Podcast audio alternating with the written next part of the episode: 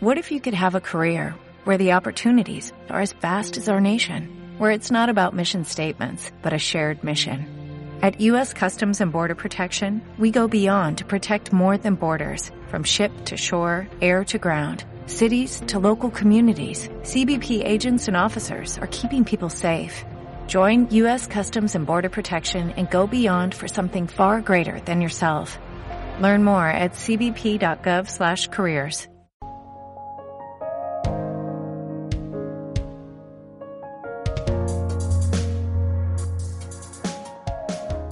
Fotografiando la noche. El podcast enfocado en astrofotografía y astronomía. Aprende cómo conseguir fotos espectaculares del cielo estrellado y paisajes nocturnos. Con Jordi Freshanet, astrofotógrafo y divulgador astronómico.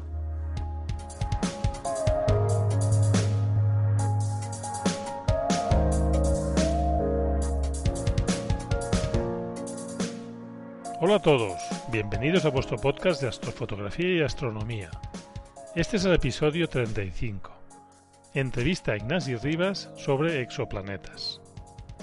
En este programa entrevisto a un astrónomo destacado, Ignasi Rivas.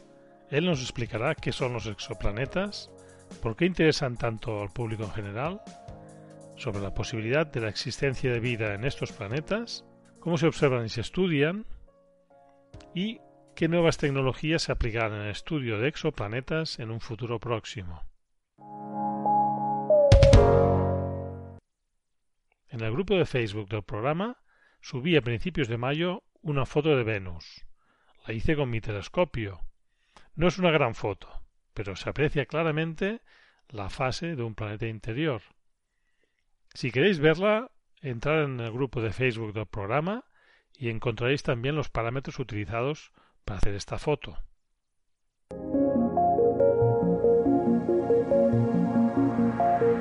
Efemérides.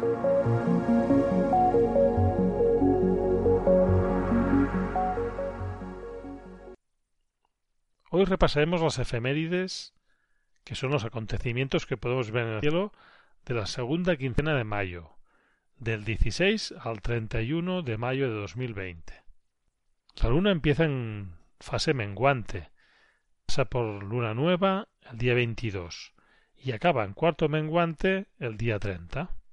Una quincena con poca presencia luna, para aprovechar para el cielo profundo si las nubes nos dejan.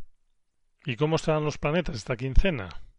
Pues Mercurio empezará a ser visible a final de mes, por el oeste. Por donde se está ocultando Venus, veremos que Mercurio va cogiendo altura y lo adelantará. Lo veréis poco después de la puesta del Sol. A final de mes Venus dejará de ser visible, después de varios meses de dominar el oeste como el lucero vespertino. El día 22 los veremos muy muy juntos, una conjunción en toda regla, a menos de un grado de distancia del uno al otro. Será una buena oportunidad para una foto especial. Respecto a los otros tres, Marte, Júpiter y Saturno, continúan en la zona del sureste o el sur antes de la salida del Sol. Los tres los vemos en línea y desgraciadamente un poco bajos y a un horario un poco intempestivo. El día 24 de mayo se producirá una aproximación o conjunción entre la Luna, Venus y Mercurio. La veremos en el oeste, poco después de la puesta del Sol. Pero necesitaremos un horizonte oeste muy limpio, es decir, sin obstáculos, ya que estarán muy muy bajos. Otra, otra foto interesante.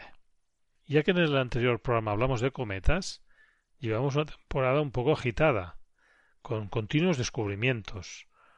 Van descubriendo cometas nuevos, también eh, se anuncia prometedores cometas que se verán a simple vista y desgraciadamente acaba con decepciones cuando se fragmentan o cuando se deshacen cuando se aproximan al Sol. Para la segunda quincena de mayo tenemos un cometa que se está viendo muy espectacular en el hemisferio sur. Es el cometa C 2020 F8 Swan.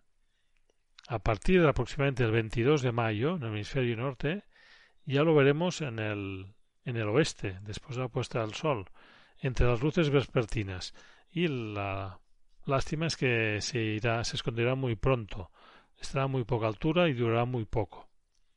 Si queréis probarlo, yo os recomiendo que consultéis la página web cometografía.es y Yo intentaré fotografiarlo y si hay alguna novedad destacable, alguna cosa, yo os lo avisaré por el grupo de Facebook. Bueno, empezaremos la entrevista con Ignacio Rivas. El audio tampoco, esta vez tampoco puede ser la calidad que yo querría, pero bueno, he intentado hacer lo mejor que he podido. Uh, siempre salen imprevistos de grabación, etcétera, y a veces no, no tienes toda la información que quieres. Eh, estoy muy contento con la, con la disponibilidad que tuvo Ignasi para la entrevista. Desde aquí le agradezco mucho su dedicación y su entrega y la verdad es que fue una entrevista muy muy agradable y muy interesante. Espero que os guste. Buenas tardes, buenas tardes Ignasi, bienvenido y muchas gracias por aceptar la invitación de Fotografiando la Noche. Buenas tardes, muchas gracias. bueno, te presentaré a partir de lo que he encontrado en las redes, a ver si, si acierto, si no ya me corriges tú. ¿eh? Ignasi Rivas es director del Instituto de Estudios Espaciales de Cataluña y investigador del CSIC. Licenciado y doctor en física por la Universidad de Barcelona, ha publicado más de 150 trabajos de investigación y ha participado en innumerables congresos y reuniones internacionales. Entre el 2012 y el 2015 fue presidente de la División de Estrellas y Física Estelar de la Unión Astronómica Internacional y también ha formado parte y forma parte de diversos grupos de trabajo y organismos y participa activamente en diversos proyectos punteros en astronomía.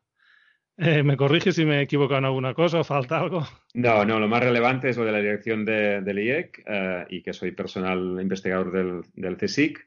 Y lo de los trabajos, pues ya son más ahora. Claro. es normal. He encontrado una web, una entrevista de hace dos años y ya he imaginado, ha crecido la lista.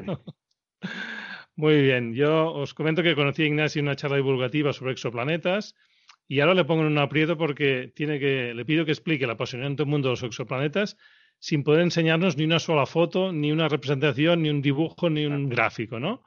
Pero yo creo que tiene suficiente experiencia en este tema para conseguir que aprendamos y nos hagamos una primera idea de lo que son los exoplanetas solo con la ayuda de su voz. Lo intentaremos, sí. bien. Pues bien, el estudio de exoplanetas es una parte de la astronomía relativamente joven que ha despertado el interés del público en general mucho más que otras disciplinas, como por ejemplo la, el tema de estudios de supernovas o estrellas variables, ¿no? ¿Tú, Ignasi, crees que se debe a que tenemos una curiosidad selectiva y el tema de exoplanetas nos parece que nos afecta o nos afectará más como humanos? Yo no creo que sea una cuestión práctica de que nos veamos los humanos trasladándonos en cualquier momento cercano a uno de estos planetas. Yo creo que se beneficia sobre todo este tema de, de una fascinación que nos acompaña en el sentido de, de podernos proyectar a nosotros mismos en un sitio que es más o menos familiar. Cuando decimos que buscamos eh, estrellas eh, eh, en agujeros negros o enanas blancas o estrellas de neutrones, pues es algo a lo que no podemos referirnos, digamos, en, nuestro, en nuestra imaginación fácilmente.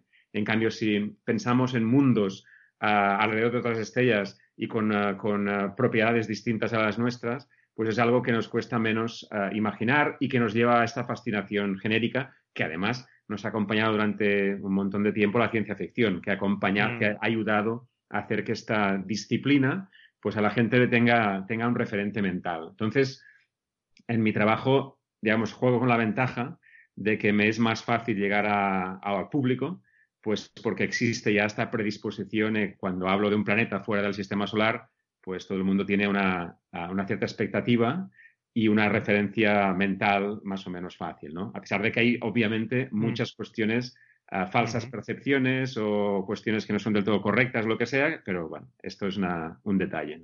Sí, sí. Para empezar un poco la entrevista, ¿nos puedes definir rápidamente qué es un exoplaneta, un planeta extrasolar? Sí, a mí me gusta más llamarlo exoplaneta ah, y esto es un planeta que es, para que la gente se haga una idea, pues de los ocho que tenemos en nuestro sistema solar, pues imaginarnos que uno de estos, cualquiera o, parecido, diera vueltas a otra estrella que fuera distinta de nuestro Sol, a esto llamaríamos un exoplaneta. Es decir, que si vamos a la, noche estrellada, miramos a una estrella, imaginamos que una de estas estrellas tiene planetas que la orbita, pues a uno de estos planetas le llamaríamos exoplaneta. Es así de sencillo. es planetas que orbitan a estrellas distintas a la nuestra, a nuestro Sol. Muy bien. ¿Y todos los exoplanetas son candidatos a albergar vida? ¿O qué condiciones debe cumplir un exoplaneta para poder tener vida? Bueno, ojalá lo supiéramos. De hecho, la cuestión es que hay que ser bastante cauteloso. La respuesta a tu primera pregunta es radicalmente no. No todos los planetas que vemos allá afuera, exoplanetas, son interesantes de cara a buscar vida, pero también hay que decir que los científicos tenemos que ser muy modestos y decir que realmente conocemos muy poco de, eh, en qué condiciones se desarrolla vida en un sitio, aparece, eh, evoluciona. Es decir, que tenemos que mantener una, una visión muy, muy abierta y muy dispuesta a ser uh, modificada. ¿no? Entonces, ahora mismo definimos como planetas que son interesantes para la vida los que están situados en la zona habitable de sus estrellas, y esto significa que la cantidad de radiación, de, de energía que reciben de su estrella es adecuada para que la superficie de este planeta se sitúe entre 0 grados centígrados y 100 grados centígrados, de forma que la, el agua pueda ser líquida. Es decir, que ahora mismo asociamos vida a agua líquida. Y esta asociación es importante porque es la única que conocemos y en la Tierra se produce siempre. La vida es un ingrediente, perdón, el agua líquida es un ingrediente fundamental para la vida, pero también a veces me preguntan, bueno, ¿y hay otras posibilidades? Pues quizás sí, pero ahora mismo tenemos que ser tremendamente pragmáticos y centrarnos en aquello que sabremos reconocer como vida. Por lo tanto, cuando ahí fuera vamos a buscar y a caracterizar planetas que pudieran ser habitables, pues eso lo relacionamos con la presencia de agua líquida. O sea, tenemos que pensar en un planeta con océanos, ríos, lagos, y ahora mismo no sabemos más que eso. Uh, quizá en el futuro encontremos circunstancias en las que la vida aparezca en otros, uh, en otros hábitats, pero ahora mismo no sabemos más que esto. Claro. Eh, antes he dicho que la, la disciplina del, del estudio de exoplanetas es bastante reciente. ¿Cuándo se descubrió el primer exoplaneta? Bueno, de hecho es, es curioso, uh, se, se, habían propuesto exoplanetas, estamos hablando ya del de, de siglo XIX, uh, uh, usando métodos astrométricos que la gente siempre ha estado fascinada por pensar si hay otros mundos allá afuera, que se demostraron todos falsos positivos, es decir, que eran detecciones que no eran reales, sino que eran espurias. y esto continuó hasta el siglo XX y en el año 1988 se hizo una publicación que insinuaba que quizá un objeto que se había encontrado tenía las características de un planeta. Pero mm. realmente cuando se da por iniciado este campo es en el año 1992 que se descubrieron unos, unos planetas, dos de hecho, alrededor de una estrella, pero que no es una estrella convencional, sino un pulsar, una estrella muerta, una estrella de neutrones, que es lo que queda después de una explosión de supernova. Y a pesar de que se reconoce generalmente que estos fueron los primeros exoplanetas, bueno, la comunidad reaccionó con, no con escepticismo, pero sí con pensando que son planetas muy peculiares, probablemente, sino que porque han, o han surgido después de una explosión de supernova, que es lo más probable, o han sobrevivido a unas condiciones tremendamente hostiles. Uh -huh. Y realmente la explosión en este campo de investigación se inició en 1995 cuando se encontró el primer planeta alrededor de una estrella normal, que este es 51 Pegasi b, que encontraron dos uh, astrónomos suizos, Michel Mayor y Didier Queloz, y que gracias a ese descubrimiento ha surgido todo este campo de, de investigación y que les ha merecido el Premio Nobel de Física del año 2019, o sea que han sido recompensados con, con ese premio unos uh, 25 años más tarde. ¿no? Muy bien. El, nuestro podcast es de astrofotografía, además de astronomía, y por eso igual un, lo que te pediré ahora tiene un poco de relación con la astrofotografía. ¿no? Las técnicas que se, se, utilizan actualmente para detectar o fotografiar exoplanetas, ¿nos puedes resumir un poco cuáles son las más adecuadas para cada tipo de, de exoplaneta? Sí, la, hay que decir que idealmente lo que quisiéramos hacer los astrónomos es tomar una imagen, una fotografía de una estrella y ser sí. capaces de ver sus planetas ahí alrededor, ¿no? Como todo astrofotógrafo seguro sabe, esto es totalmente mm. imposible porque nos deslumbra la estrella. La estrella es mm. uh, millones, miles de millones de veces más luminosa, más brillante que un planeta que la orbite. Entonces lo que hacemos en general es usar técnicas de descubrimiento indirectas. Es decir, no tomamos imágenes directas del planeta, sino que lo que hacemos es descubrir la existencia de un planeta alrededor de una estrella porque modifica esa estrella de algún modo, ya sea cambiando la velocidad, o sea cambiando su brillo, o sea cambiando su posición o algún tipo de tiempo relacionado con esa estrella. Es decir, que uh, puesto que no es posible de momento en general tomar imágenes directamente, lo que hacemos es buscar todo tipo de trucos de forma que encontremos indicios de la existencia de un planeta a partir de estas perturbaciones a su estrella. Entonces, dentro de, esto, de estos gran grupos de, técnicas indirectas, hay un montón de ellas. Las más ah, exitosas han sido la primera que se usó para encontrar este primer planeta, que es la técnica de, de las velocidades radiales, se llama espectrometría Doppler, que significa ser capaz de encontrar un planeta porque periódicamente cambia la velocidad de la estrella, debido a que eh, esta estrella es orbitada por un planeta. Tenemos la idea mental de que cuando un objeto orbita a otro, un planeta orbita a una estrella, esta estrella está inmóvil. Y eso no es cierto. La estrella tiene un movimiento reflejo debido a que ambos orbitan alrededor de un centro de masas común, de un punto de equilibrio común. Entonces, si vemos una estrella que se está moviendo de un cierto modo, esto nos indica que esta estrella tiene un planeta que la orbita. Y esta es la técnica que se usó en el año 1995 para descubrir 51 Pegasi B. Y ahora mismo nos lleva a descubrir planetas de todo tipo, o sea que es muy eficiente. Y la otra gran técnica que se ha usado es la técnica que se llama de los tránsitos planetarios, que en este caso, si tenemos la suerte de que la órbita del planeta está inclinada exactamente ah, para de canto, una vez en cada órbita, ese planeta va a cruzar por delante del disco de la estrella y por tanto va a tapar una pequeña fracción de estrella y la estrella brillará durante un rato, durante unas horas, un poquito menos. Esto es lo que llamamos un tránsito, que no deja de ser un eclipse, un eclipse de estrella por parte de un planeta.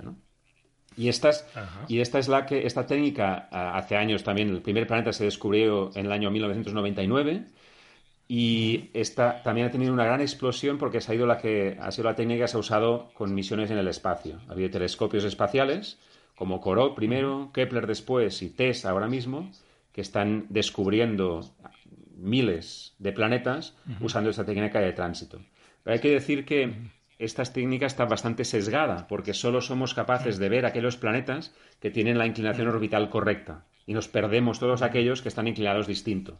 Es decir, que, que, hay una, de, en general, de cada 100 planetas que existen, con esta técnica encontramos solo uno, porque es el que justamente está inclinado como tocaría. ¿no? Y en general estas técnicas, las dos que he dicho y algunas más, son, están en general muy adecuadas para encontrar planetas cuanto más grandes mejor y cuanto más cercanos a su estrella mejor, porque el efecto que el planeta ejerce sobre su estrella es mayor. Y por tanto tenemos tendencia a encontrar gigantes como nuestro Júpiter en órbitas cercanas a su estrella, que es lo que se llama Júpiteres calientes. Y este, justamente, 51 Pegasi B es este prototipo de Júpiter caliente. Pero los años han pasado, las técnicas han mejorado, y a pesar de que todavía las técnicas son más eficientes encontrando planetas grandes y cercanos a su estrella, somos capaces ya de encontrar planetas más pequeños y más alejados.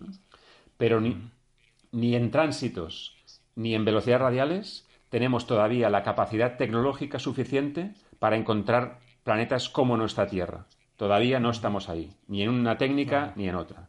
La, señal que hace la Tierra sobre nuestro Sol, ya sea como tránsito o sea en velocidad, todavía es indetectable. Es un nivel que está mm, bastante por debajo de nuestra capacidad tecnológica actual. O sea que nos falta bastante. Al final ya te preguntaré cómo, cómo ves tú el futuro. ¿eh? sí. Eh, explícanos algún exoplaneta que hayas descubierto o hayas participado en su estudio o descubrimiento. Sí, bueno, eh, ahora mismo hay que decir una cosa y es que em, cualquier trabajo científico en general, hoy en día, o la mayoría de ellos, son trabajos de equipo.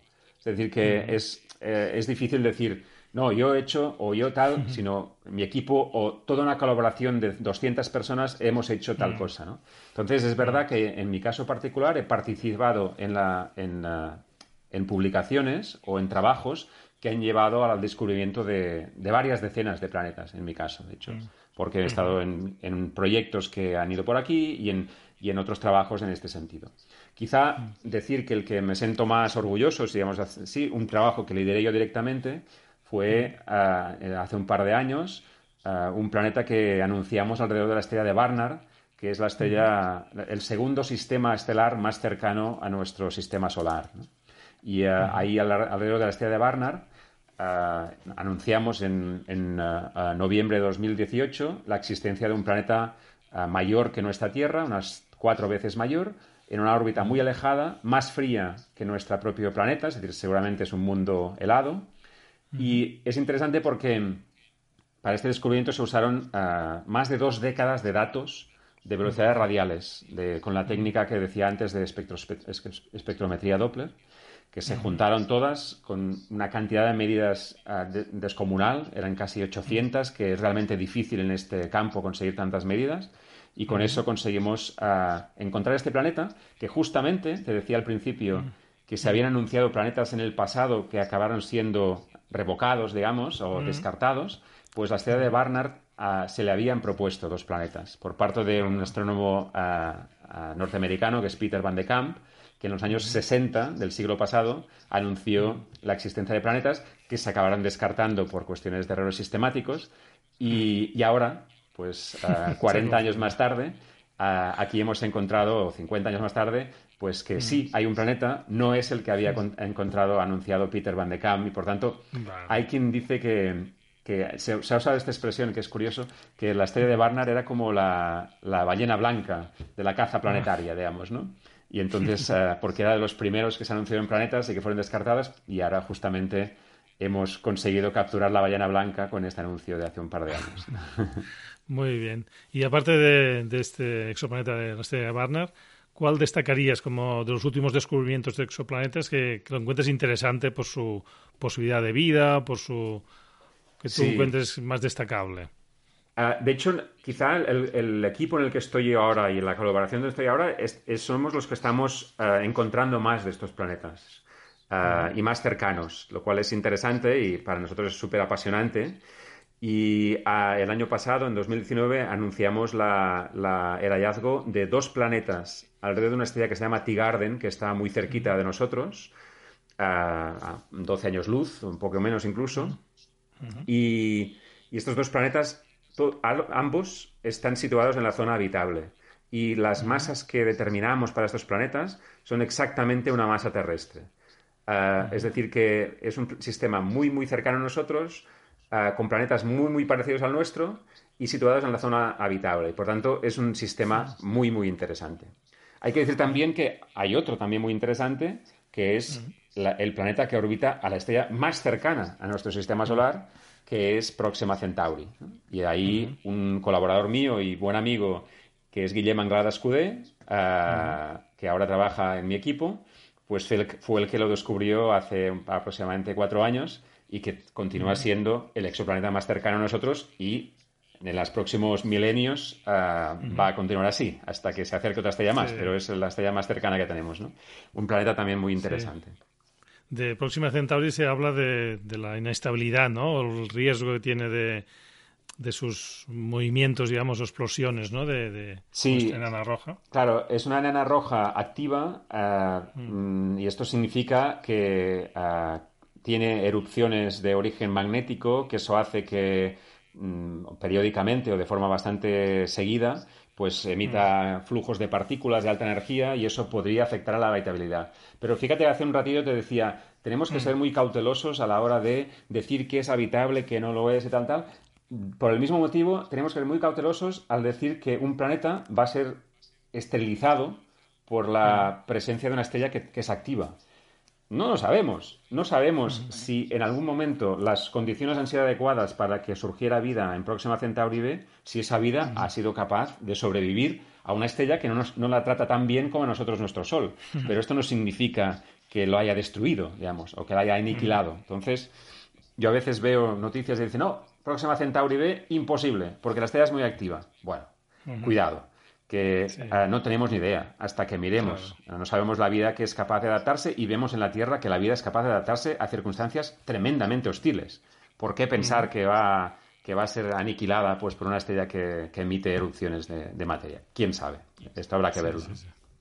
Bueno, es un mundo muy interesante que siempre estáis descubriendo cosas nuevas y, y abriendo nuevos, nuevos oh, libros, digamos, ¿no? Que es, es, eh, para no aburrirse nunca, ¿no? No, siempre hay descubrimientos interesantes y estamos en una época de crecimiento exponencial en, en descubrimientos, con lo cual estamos en la fase de cartografiar, de buscar, de encontrar y de sorprendernos, ¿no? Y, mm. es realmente apasionante lo que estamos viviendo. Mm. Muy bien. Yo la, la, charla que, que, escuché tuya nos hablaste de los casos de, de planetas que orbitan a más de una estrella, ¿no? Estrellas binarias. Explícanos un poco un ejemplo de, bueno, un caso de estos, cómo, cómo puede ser, ¿no? Un caso así. La cuestión es que los encontramos y no está muy claro todavía cómo puede ser, pero la cuestión es que la naturaleza es capaz de encontrar formas de, de construir o de formar planetas que no orbitan a un sol, sino a dos soles. ¿no? Tenemos que imaginarnos una estrella binaria con una órbita más o menos cerrada y a una distancia bastante larga, bastante grande, un planeta que le da vueltas. ¿no? Y esto seguro que en la charla hice referencia a la ciencia ficción y al mundo Tatooine, que es un clásico uh, de la Guerra de las Galaxias, en que es un mundo que cuando se, hay algunos fotogramas en la película que se ve que hay una puesta de sol de dos soles. Pues estas, estos planetas les llamamos circumbinarios, uh, pues tendrían eso en, sus, en su cielo, verían dos estrellas. ¿no?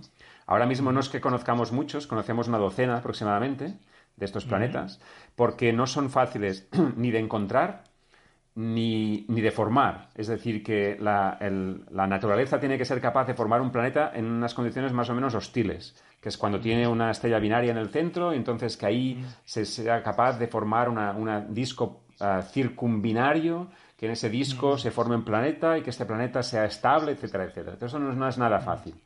Y además, las técnicas que usamos para encontrar planetas tampoco, son, tampoco les beneficia el hecho que sea una estrella binaria. Cuando tenemos tránsitos, esa estrella binaria que da dando vueltas alrededor de un punto común, pues hay un tránsito, no será periódico. A veces ocurrirá antes, a veces más tarde, y a veces será por encima de una estrella o por encima de dos, depende de cuál sea la configuración. Y esto no, no, hace no, hace no hace fácil su descubrimiento. Y en el caso de la técnica de velocidad radial, pues algo parecido como tenemos que medir velocidades de forma muy, muy precisa, estas estrellas ya se mueven de por sí, porque están orbitando una alrededor de otra.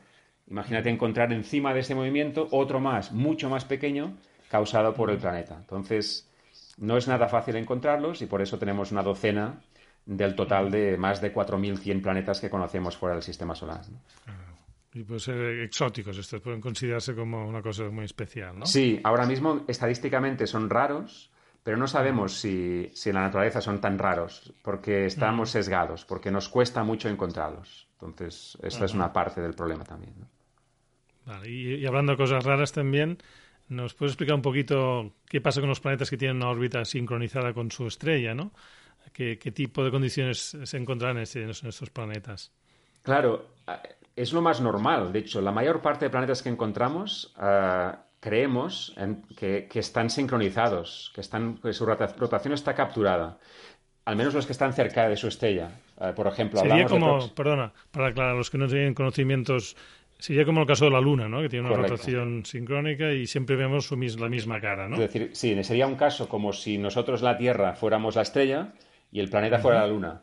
De forma uh -huh. que ese planeta siempre es iluminado en la misma cara. Hay una cara que es eternamente de día y otra cara que es eternamente de noche y hay una zona donde hay una puesta de sol eterna, ¿no? que sería el terminador, que se llama.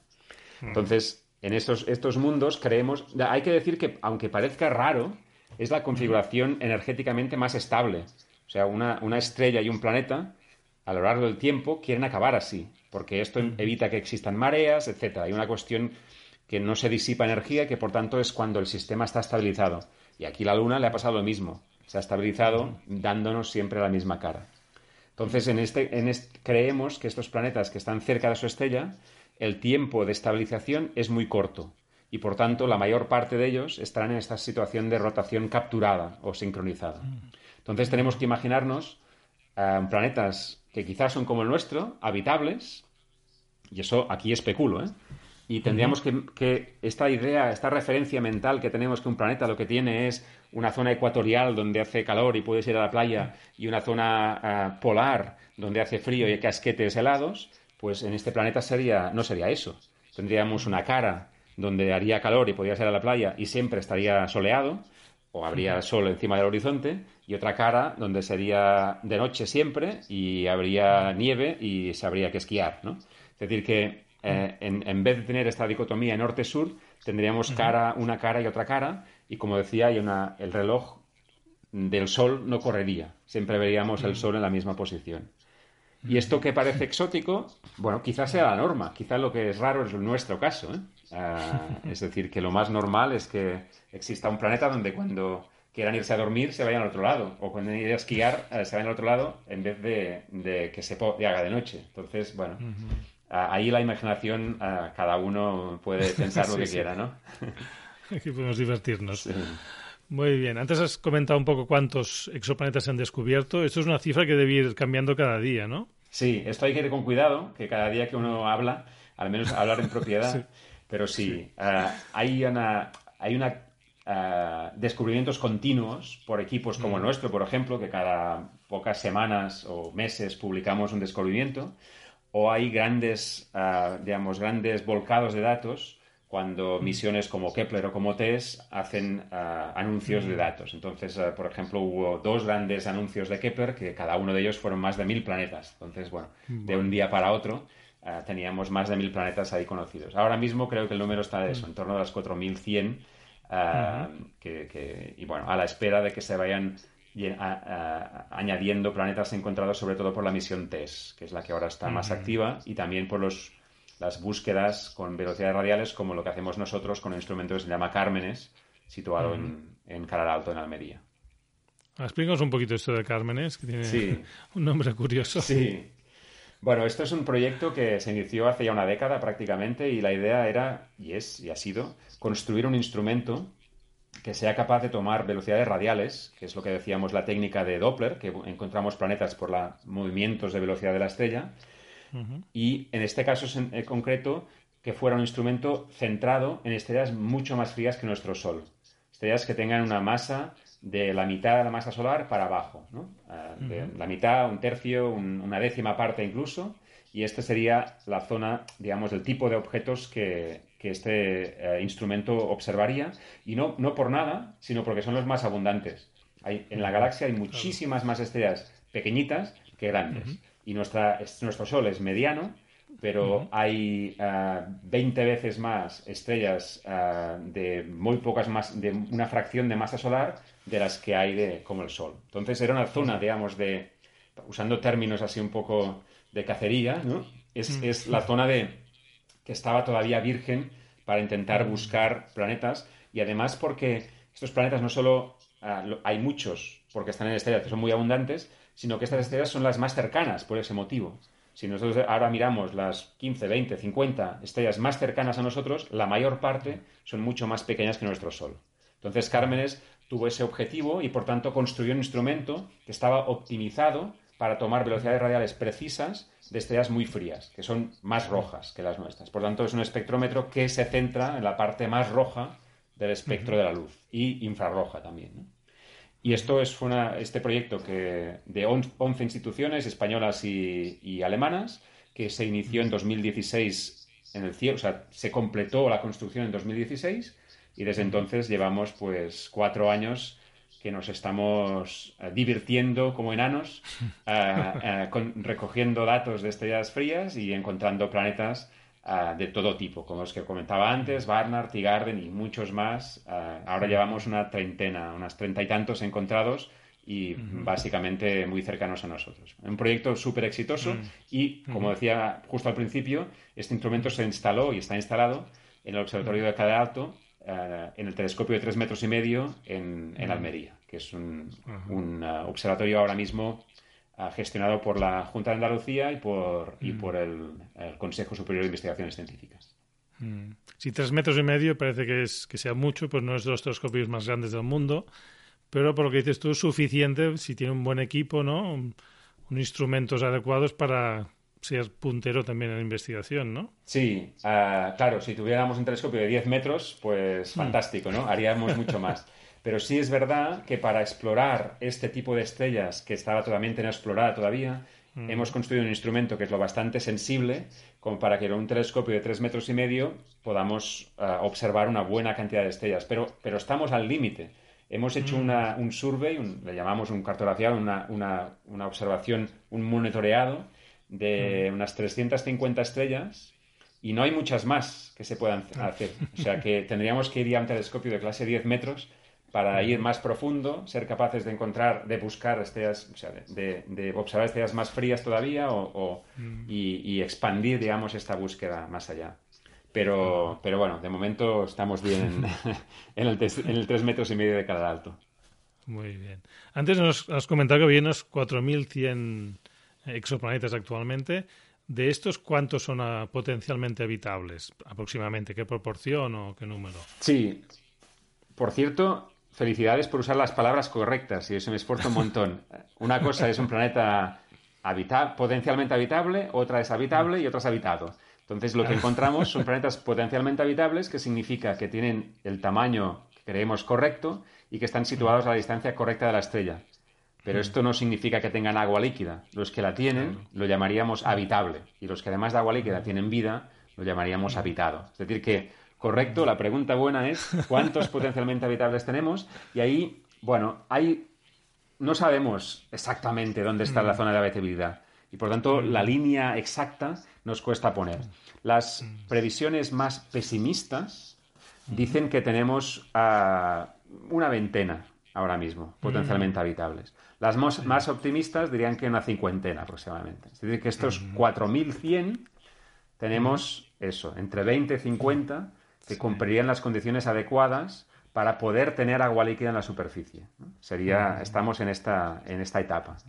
Sí. Y ahora que has comentado la nomenclatura, ¿habitables hay alguno o, no se puede afirmar?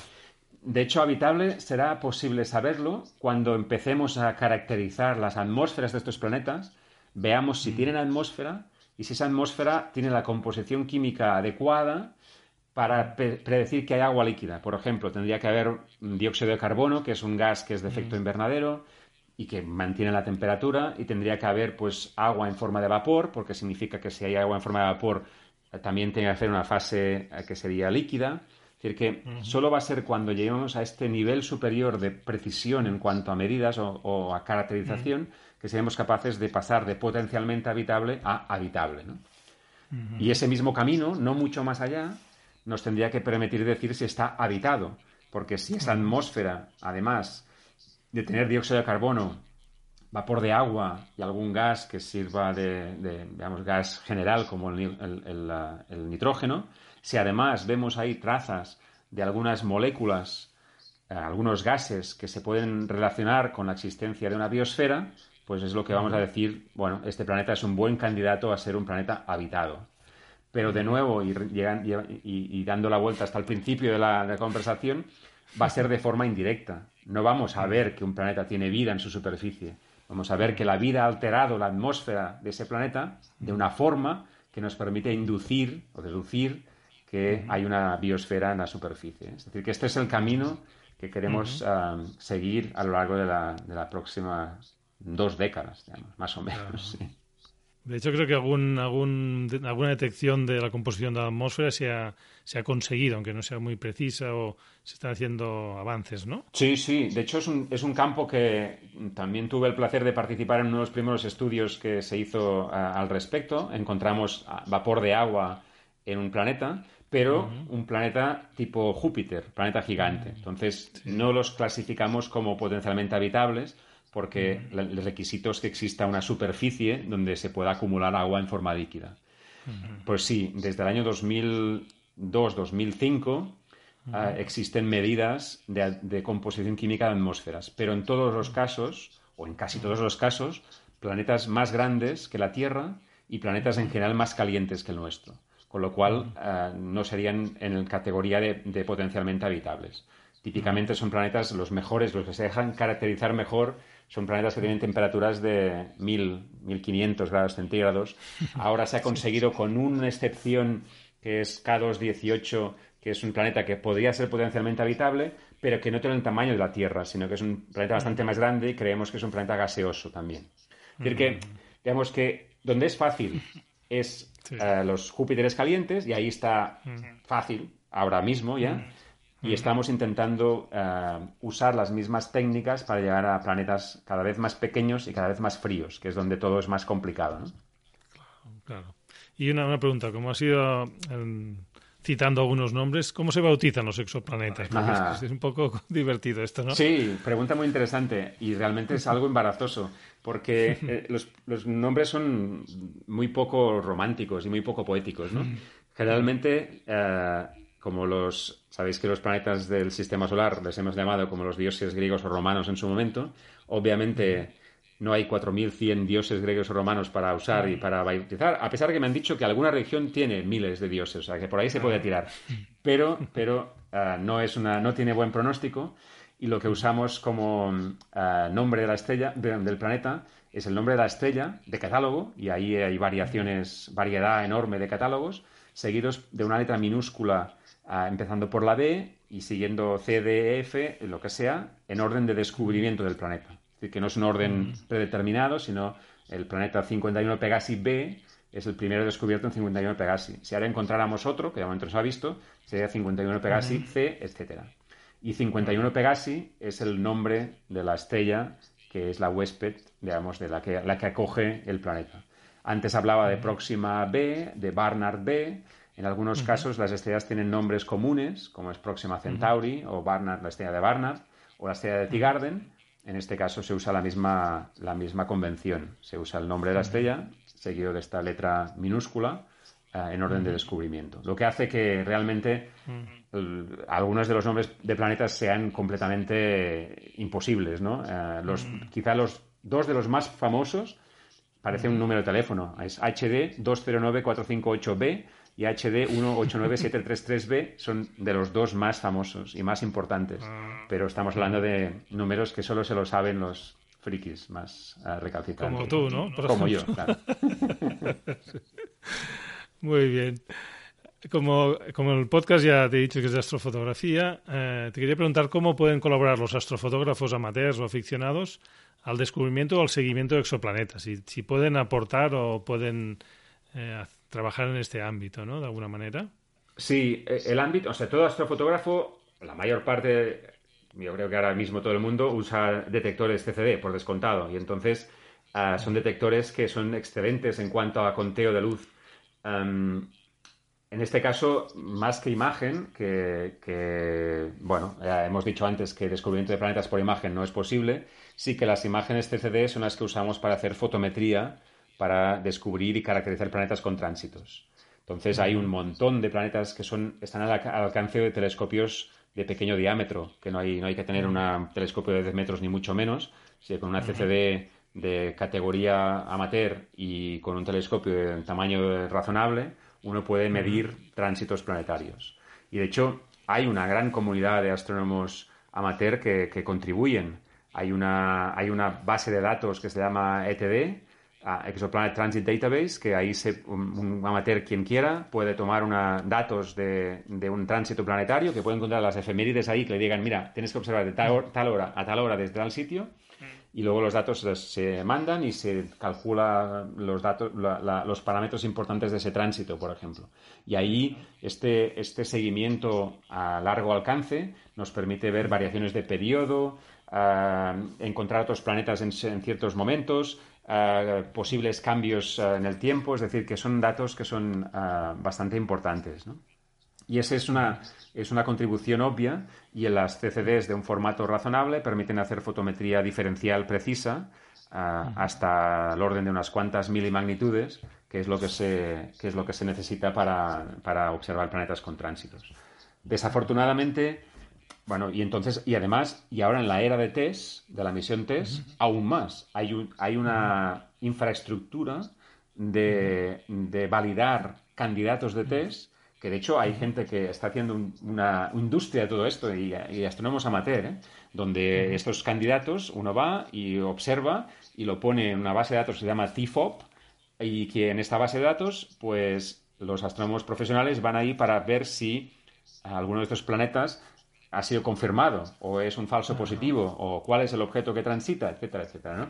Y entonces hay, una, hay un campo súper obvio en ese sentido para, para contribuir, sobre todo en el campo de tránsitos planetarios. Por, por, desgracia, todavía no en la parte de imagen directa de planetas, que es algo que ni con telescopios de 10 metros de diámetro somos capaces de hacer. O sea que no, ahí no estamos todavía.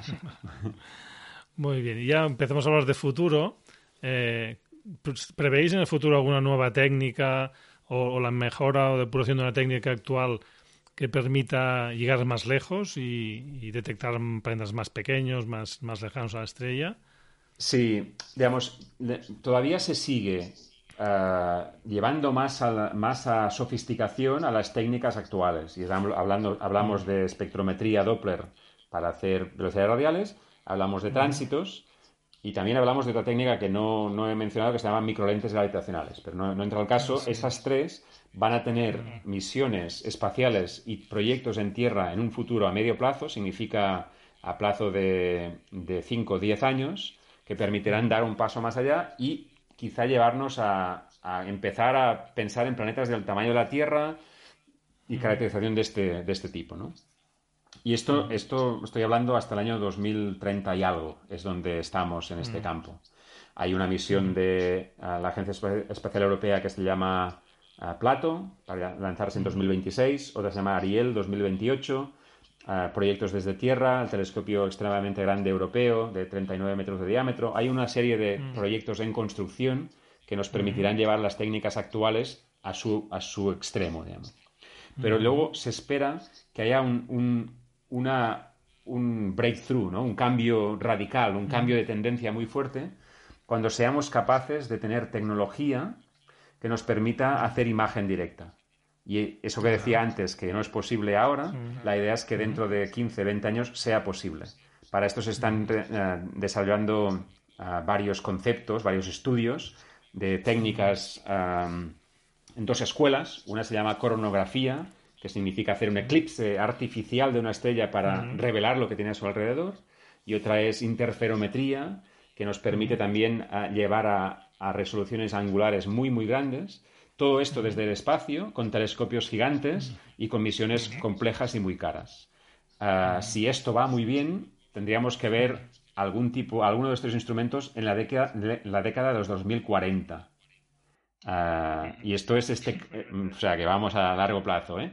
Y este es este cambio de paradigma, digamos, que pasaríamos de las técnicas indirectas a las técnicas directas. Y ahí sí que se abre todas las posibilidades del mundo, porque cuando uno hace una imagen del planeta y así que la puede estudiar mm. perfectamente. Puedes estudiar su mm. espectro, su morfología, eh, su variabilidad, etcétera. Entonces es una, un, salto cualitativo tremendo en cuanto al estudio de exoplanetas. Pero ya digo, nos lleva todavía un par de décadas de desarrollo, o sea que mucha paciencia.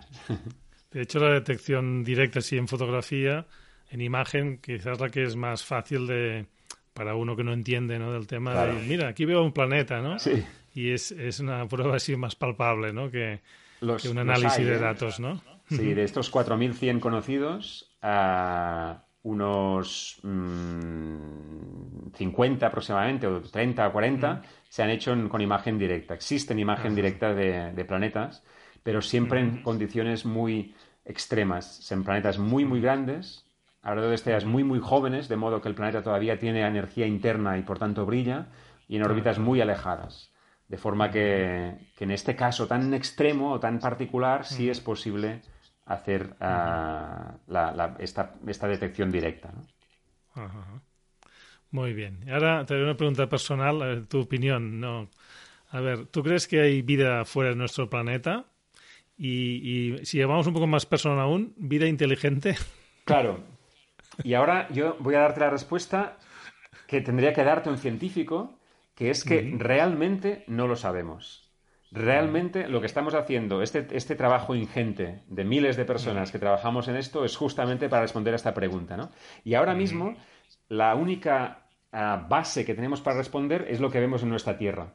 Pero nuestra Tierra es un lugar peculiar, en una estrella tranquila, un planeta donde ha surgido la vida, donde ha surgido la vida y se ha hecho inteligente, supuestamente, después de 4.000 millones de años. Entonces, es estadísticamente no es suficiente tener un ejemplo y decir, no, ahora este ejemplo lo extrapolo a todo el universo.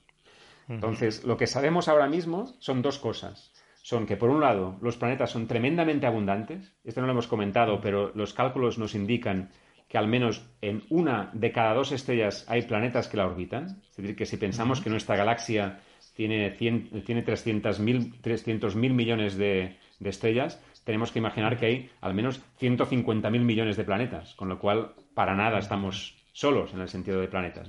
Y que una fracción de esta importante son planetas que les llamamos potencialmente habitables. Creemos que un 15% de las estrellas tiene planetas potencialmente habitables. Y que por tanto estamos todavía en números astronómicos. Y por otro lado, lo que vemos en nuestro propio planeta es que la vida se adapta, florece y funciona en entornos de lo más variado y de lo más hostil. Pero nos falta este punto crucial central, que es, dado un planeta con las condiciones adecuadas, que sea potencialmente habitable o, habitable, ¿en qué circunstancias aparece la chispa esa que da lugar a que surja la vida y que esa vida evolucione y se haga pues ah, inteligente? La probabilidad de eso puede ser una entre 100, una entre 1000 o una entre un trillón y por tanto somos únicos en ese sentido. ¿no? Es decir, que, ¿qué creo yo? Que no puedo creer nada. Me encantaría que no, no fuéramos una excepción. Me encantaría, eso es un deseo, no es una creencia.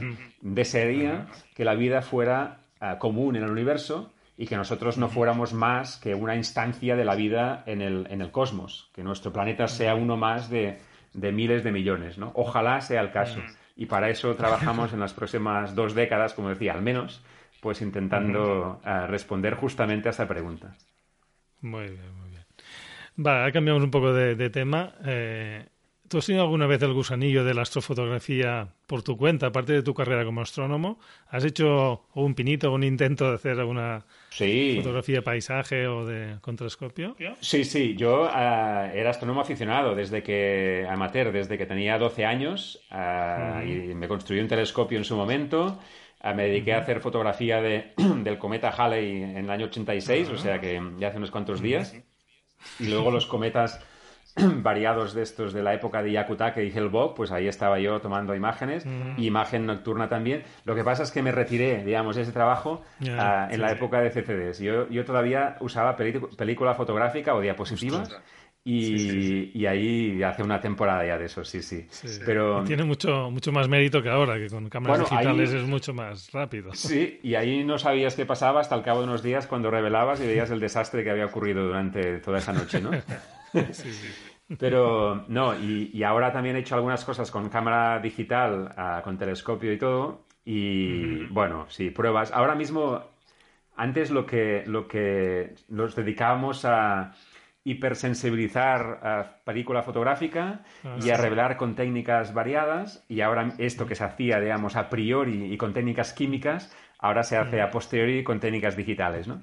Y, entonces ahí también he hecho algunas pruebas, pero vaya, me considero ah, muy poco experto en eso y he visto cosas que hacen algunos compañeros de trabajo míos que sí les gusta la astrofotografía que son sencillamente impresionantes. Yo estoy muy lejos de eso ahora mismo. muy bien. Pero veo que el tema te, gusta. Eso. Sí, sí, sí. Tenemos algo en común, aparte de la astronomía también. Muy bien. Para los oyentes del podcast, ¿cómo te pueden seguir tus trabajos o descubrimientos tuyo o de tu equipo? ¿En Internet te encontrarían en algún, alguna página o en un sitio donde pueden ir siguiendo? Una pregunta muy interesante. Yo soy, ah, soy casi inexistente en redes sociales. No, no tengo ni Facebook, ni Twitter, ni Instagram, nada de eso. Y mi vida es lo suficientemente complicada, y me disculpo con los que, con los que viven esto, para mm. meter estas cosas en mi vida. Por tanto, no, no es fácil seguirme. Mi instituto sí tiene Twitter y por tanto cualquier cosa que, que haga en el instituto, ah, que es en, el IEC y además en el Instituto de Ciencias del Espacio, los dos tienen Twitter, con lo cual cualquier descubrimiento que tenga relación conmigo y que, y que sea, se juzgue que tiene interés público, pues se hace eco ahí. Y si a alguien le apetece, pues eh, cuando me lo, me lo piden y me invitan, también voy, doy charlas por donde sea. No soy proactivo, digamos, no, no me ofrezco a dar charlas, pero cuando me lo piden, pues encantado de ir a contar astronomía a quien tenga ganas de, escucharla. ¿no? Muy bien, pues ya pondré las notas del programa, las cuentas de, Twitter que comentabas y si te, Perfecto. los que usen esta red te seguirán. Bueno, el tema de exoplanetas es muy amplio y, daría para seguir hablando horas y horas, supongo, ¿no? Yo he intentado acotar un poco para que no, pero no abusar demasiado de Ignacio, ¿no? Y, pero nos hemos dejado alguna cosa en el tintero, algún dato, información que diga, ostras, esto no me lo ha preguntado y... y... No, no, quizá, quizá ah, algo que, que, lleva a esta parte un poco más especulativa y filosófica. Me has preguntado por vía inteligente si hay ahí. Ah, me has mm. preguntado también que quizá una reflexión, no, no sé si final, pero sí, sí de que a veces me preguntan ah, bueno, el sentido práctico de todo esto y el sentido de, si algún día los humanos usaremos este conocimiento que estamos adquiriendo de nuestro entorno de, planetario para desplazarnos, ¿no? Y siempre, obviamente, los que quizá los que escuchen son, tienen interés astronómico y por tanto ahora habrán hecho cuentas, pero de momento estamos muy, muy lejos de cualquiera, cualquier intento, ni tan solo, de, un desplazamiento de un humano a estos sitios, ¿no? Ah, tenemos que, hacer mucho trabajo y además es cuestionable que, debamos hacerlo. ¿eh? Hay una cuestión filosófica de decir, bueno, ya hemos ah, tenido impactado lo, suficientemente de forma negativa en nuestro mundo para que empecemos a hacer lo mismo en otros, ¿no? Pero sí que quizá, quizá lo que sí que creo que es importante, y ahí me pongo un, poco más filosófico de este trabajo que hacemos, que es que mi impresión es que, la humanidad está en un punto clave ahora mismo, ¿no? Un punto clave en el que hemos, estamos usando recursos planetarios en exceso, en el que eh, no está muy claro dónde vamos y tal. Y este y creo que lo que nos falta una cierta visión colaborativa de lo que hacemos, una cierta visión de comunidad. Y a mí me gusta pensar de que este trabajo que hacemos de buscar planetas allá afuera, buscar planetas potencialmente habitables, quizá habitables y quizá habitados, contribuyan a darnos esta especie de conciencia global que ahora no tenemos, en contraposición en otro sitio en el universo donde hay otra, otra, otros seres vivos y quizá esto nos permita hacer un pequeño cambio de paradigma en nuestro eh, universo más inmediato que es nuestro planeta. ¿no? Entonces, bueno, ojalá eh, estos trabajos de, remover conciencias nos lleven a, replantearnos también cómo, nos relacionamos y cómo, nos, cómo cooperamos o, cómo no cooperamos unos con otros cuando deberíamos estar haciéndolo. ¿no? Esto es un pequeño toque final eh, de, cariz más filosófico que no científico, pero creo que es importante dado eh, las circunstancias que estamos viviendo. Sí, y además actualmente tenemos una situación bien especial que nadie se esperaba hace un mes o dos meses, ¿no? Exacto, un mundo de patas arriba totalmente, sí, sí. sí, sí, sí. Pues muy, muy buena tu reflexión. También quería pedirte si hay algún libro o lectura, alguna página web que nos pudieras recomendar sobre exoplanetas que sea asequible para un poco para iniciarse eh, o ampliar conocimientos. ¿Se te ocurre alguna si...? Sí, hay cosas, mira, en, la web es muy dinámica y hay ah, varias webs que son más de tipo catálogo, pero con, con, recursos también. Está exoplanets.eu, que tiene página en, español. Está eh, exoplanet.org, que también es tipo catálogo y hay bastantes recursos. Y luego los artículos de Wikipedia están súper bien. Ah, la verdad es que los, eh, en general los que yo miro y, no, no, hay ningún tipo de crítica en ese sentido, son, están muy bien hechos. Y en cuanto a libros, pues hay, hay libros de, de, texto más... Aquí sí que es un poco más complicado porque si alguien busca un libro en el tema de exoplanetas tiene que buscar que esté publicado el año pasado. Porque, muy reciente. sí. Claro, esto avanza tan rápido que realmente es complicado. Yo he estado participando en una, en una colección que me ha parecido muy interesante, el Atlas del Cosmos de RBA, que son, son 60 volúmenes, uno de los cuales es de exoplanetas, que creo que se puede comprar también online. Y, ahí puedo decir, porque he estado directamente involucrado, que la información es, es reciente y es, una colección espectacular en cuanto a imagen. De hecho, a los, hay mucha astrofotografía en esta, en esta colección. Ah. Ah, bueno, mm. es, y luego, como digo, hay libros, hay libros en inglés un montón, hay menos en español. Y, ahí sí que hay que, cuando si alguien se lo plantea, que mire que sea una edición de hace poco tiempo, porque si no la información caduca muy rápidamente. Sí. Sí. A mí me suena haber visto una, una, página web que salía un contador actualizado con el número de exoplanetas. No sé si alguna de las que has dicho tú puede ser esta. Sí, exoplanet.eu y exoplanets.org, ambos tienen. Y luego está el NASA Exoplanets Database también, que son, son catálogos de exoplanetas y, la gente se puede mirar ahí. Y hay, le digo, ¿eh? hay otras páginas de gente que se dedica a poner la... Yo estoy un poco sesgado porque me dedico profesionalmente y por tanto busco páginas con una información muy concreta, pero hay un montón de recursos y quizá más cercanos al público en general. Y luego está lo que decía antes cuando me preguntabas si era interesante para amateurs, ah, pues eh, está ETD, ¿no? de Exoplanet Transit Database, que es una página en la República Checa que también es ah, súper interesante, que hay también un montón de recursos ya muy prácticos puestos de cara a que si alguien quiere contribuir, proporcionando observaciones, pues que pueda hacerlo. Muy bien, ya las pondré en las notas del programa, si, si a alguien le interesa podrá, podrá seguirlas.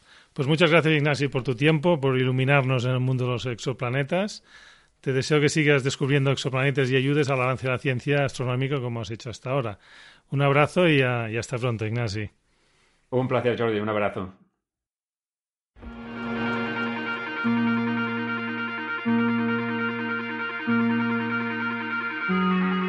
Recomendación.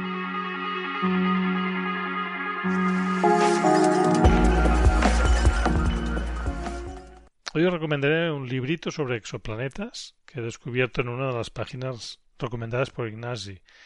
Está, está en castellano. Encuentro que es muy interesante para niños y niñas curiosos, que quizá estén en casa estos días todavía confinados. Puede ser un buen material. Y es de una colección llamada El universo en mi bolsillo, que no la conocía. Es muy sencillita y muy bonita y es gratis. ¿eh? La encontraréis en la web. Eh, os pondré el enlace en la apartado de recomendaciones. También os pongo los. Os pongo la ruta, digamos, los enlaces a, a las dos páginas web que he comentado, quizá las más interesantes y más asequibles. Una es exoplanets.org, que tiene un contador actualizado de los exoplanetas que hay en este momento. Yo lo estoy consultando mientras grabo y dice que de exoplanetas hay 3.236. Después hay otros planetas. Total planetas confirmados 3.262. Planetas no confirmados por Kepler y son candidatos a esos planetas 2.485. Total entre confirmados y pendientes de confirmar 5.747. Seguro cuando escucháis este podcast y lo consultáis habrá cambiado este valor. Después hay otra página que se llama exoplanet.eu, que es un poco más técnica. Y finalmente os pongo también un enlace a, un, a una información de la ESO, que es la, el Observatorio Europeo del Sur, que está situado en, el hemisferio sur. Y es un librito para la prensa que está muy bien. No es tan actualizado como comentaba Ignasi, quizá tiene más de uno o dos años, pero he encontrado que tiene unos gráficos, unas fotos, quizás lo que nos ha faltado que podíais ver en este podcast. Pero yo encuentro que si os tenéis interés, puede ser un buen material, interesante, muy, muy fácil de leer y consultar, que a mí me ha gustado mucho. Ya me comentaréis si os ha gustado. En las notas del programa encontraréis los enlaces comentados. Podéis dejar comentarios en iVoox o en iTunes y os agradeceré si ponéis un me gusta y os suscribís si no lo estáis ya. También en la web del programa, en el grupo de Facebook o por email. En las notas del programa encontraréis los enlaces para comunicaros conmigo. Si queréis compartir una foto lo podéis hacer en el grupo de Facebook o en Instagram poniendo hashtag fotolanoche. Hasta el próximo programa, que tengáis cielos despejados.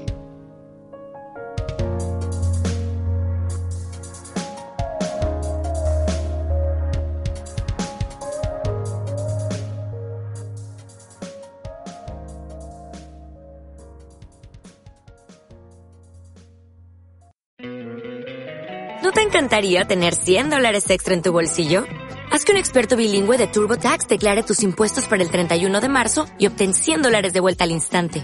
Porque no importa cuáles hayan sido tus logros del año pasado, TurboTax hace que cuenten. Obtén 100 dólares de vuelta y tus impuestos con 100% de precisión. Solo con Intuit TurboTax. Debes declarar para el 31 de marzo. Crédito solo aplicable al costo de la presentación federal con TurboTax Full Service. Oferta sujeta a cambios o cancelación en cualquier momento.